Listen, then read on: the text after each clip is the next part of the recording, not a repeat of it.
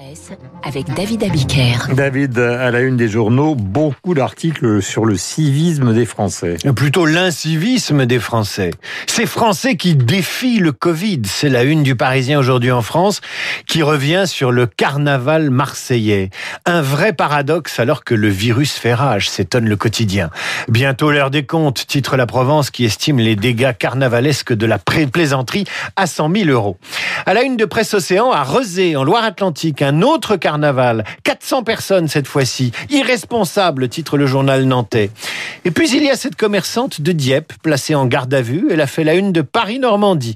Dimanche, elle a ouvert son commerce en dépit des consignes gouvernementales. Pire, elle a insulté les policiers qui venaient lui rappeler les consignes. Dans la voiture de police qui la conduisait au commissariat, cette femme de 59 ans a insulté les policiers et leur a donné des coups de pied. Elle a juré ses grands dieux pendant la garde à vue que son magasin n'était ouvert que pour faire du click and collect. Il y a dû laisser aller dans les gestes barrières, titre l'Alsace, comme un vent de relâchement pour les dernières nouvelles d'Alsace. Et vous nous dites que l'indiscipline française s'exporte en Espagne. Espagne, les Français venus faire la fête créent la controverse, écrit Le Monde. Sous hilar, le masque baissé sur le menton, voire couvrant seulement leurs yeux, ils sourient et crient Viva Madrid, Viva la Libertad avec un fort accent français devant les caméras espagnoles. Déchaînés, ils profitent des restaurants et des bars ouverts jusqu'à 23 heures. En bas de l'écran de télévision, un bandeau de la chaîne. Les Français prennent Madrid. Madrid, paradis de la fête française. Alors évidemment, les présentateurs télé sont outrés, révoltés. Le Monde raconte comment les Français s'encanaillent le week-end à Madrid alors que les habitants de la région n'ont même pas le droit de la quitter. Et Noémie et Solal, étudiants français à Madrid, expliquent comment ils reçoivent depuis quelques semaines des copains venus faire la fête à Madrid. Ça n'arrête pas, confie Noémie au Monde. Ils passent leur journée dans les bars et les restos. Moi, quand je rentre en France, je suis choqué. On perd nos plus belles années. La tournée des bars et des restos ou rater sa vie, ça laisse songeur. La lecture de Libération laisse également songeur, notamment quand le journal rapporte les propos d'un bon connaisseur de cette manifestation qu'est le carnaval marseillais. Et là, il faut décrypter Libération. Ce carnaval, dit-il, est issu d'une longue tradition festive et rouspéteuse, proposée par des gens qui sont aussi très impliqués à travers des collectifs et des associations. Alors là, je vous explique, quand le mot collectif est utilisé dans Libération, il faut être très attentif. Le spécialiste du carnaval poursuit. C'est la tradition du carnaval de faire un pied de nez aux politiques, de marquer la fin de l'hiver et de parler des projets qui concernent la ville en interpellant le pouvoir en place. Un carnaval politique en quelque sorte. Oui, c'est ça. Ils sont sortis à 6000 dans Marseille, déguisés avec des loups pour parler des projets de la ville et interpeller le pouvoir politique. On croit rêver, mais non. On devine la sardine un peu grosse, mais la clé de tout cela est peut-être dans la lecture du Figaro.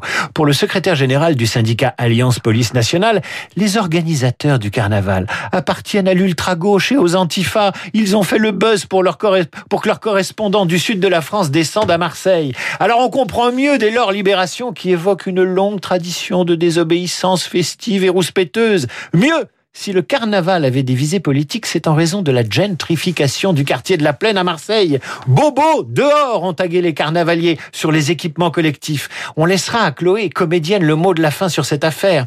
Depuis septembre, j'ai senti que se priver du contact des autres, c'était se diriger vers une dépression profonde. La dépression, un autre risque sanitaire, explique Juliette. Alors je préfère prendre le risque d'attraper le Covid. Ce n'est pas une défiance pure envers le gouvernement, explique la comédienne, mais un besoin vital d'être connecté à d'autres personnes. Mmh.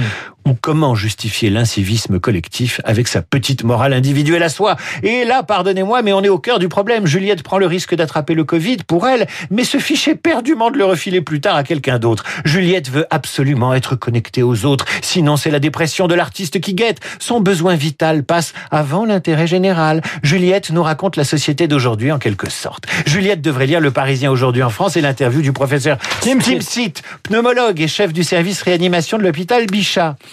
Le médecin se désole de la cacophonie sur les restrictions, des restrictions elles-mêmes trop molles qui s'ajoutent à la défiance marseillaise. On va droit dans le mur et vers ce qu'il appelle la réanimation dégradée. Écoutez bien, la réanimation dégradée, qu'est-ce que c'est? Dans deux semaines, des malades dans les couloirs. C'est doubler les chambres, même pour les malades les plus graves. C'est limiter les thérapeutiques. C'est donner moins de chance aux malades, faute de lits disponibles. Et le professeur Timsit évoque à son tour l'incivisme. Les enfants de certains malades sont de plus en plus agressifs. En toile de fond, c'est leur propre culpabilité qui s'exprime, celle d'avoir probablement fait entrer le virus dans la maison. Leur désarroi se transforme en violence comme un moyen de défense. Aider l'hôpital lui demande le Parisien aujourd'hui en France.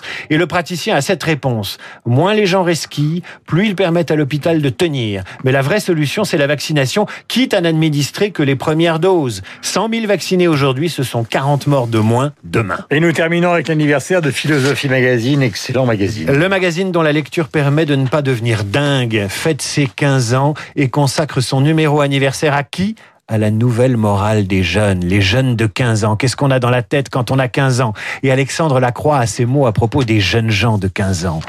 Par une magie de l'être humain qui tient à l'usage autonome de la pensée, dès qu'on écoute les jeunes gens de 15 ans, on s'aperçoit qu'ils ne correspondent absolument pas à ce qu'on raconte sur eux, y compris dans les revues de presse, ajouterais-je. En fait, ils correspondent absolument pas à ce qu'on raconte sur eux. En fait, ils sont ailleurs. Ils ne sont pas dans les clichés où s'enlisent le plus souvent les personnes mûres, comme moi. Osons le mot, ils ont l'âge des questions fondamentales, un âge philosophique qu'on ne devrait jamais abandonner. Et j'ajouterais, surtout quand on lit les journaux tous les matins.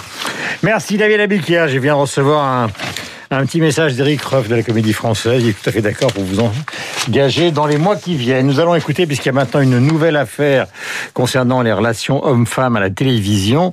C'est l'affaire Pierre Ménès, Francesca Antoniotti.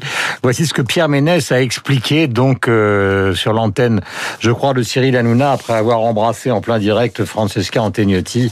Il présente ses excuses pour tout ce qui s'est passé là, j'ai des profonds regrets, vraiment. Ça, et, et, sincèrement, que ce soit pour Francesca que j'aime depuis très longtemps, Isabelle, euh, si ça n'a pas été diffusé, c'est pas de mon ressort et j'ai rien demandé. J'ai pas été choqué par le contenu. J'ai été très étonné de cette histoire de jupe, puisqu'encore une fois, je n'en ai aucun souvenir. Voilà pour les propos de Pierre Ménès, mais donc la jeune femme, elle, s'est sentie totalement humiliée d'avoir été embrassée de force en direct. La voici. Je l'ai vécu comme une humiliation. Parce qu'après, il faut être honnête, il faut aussi dire les choses.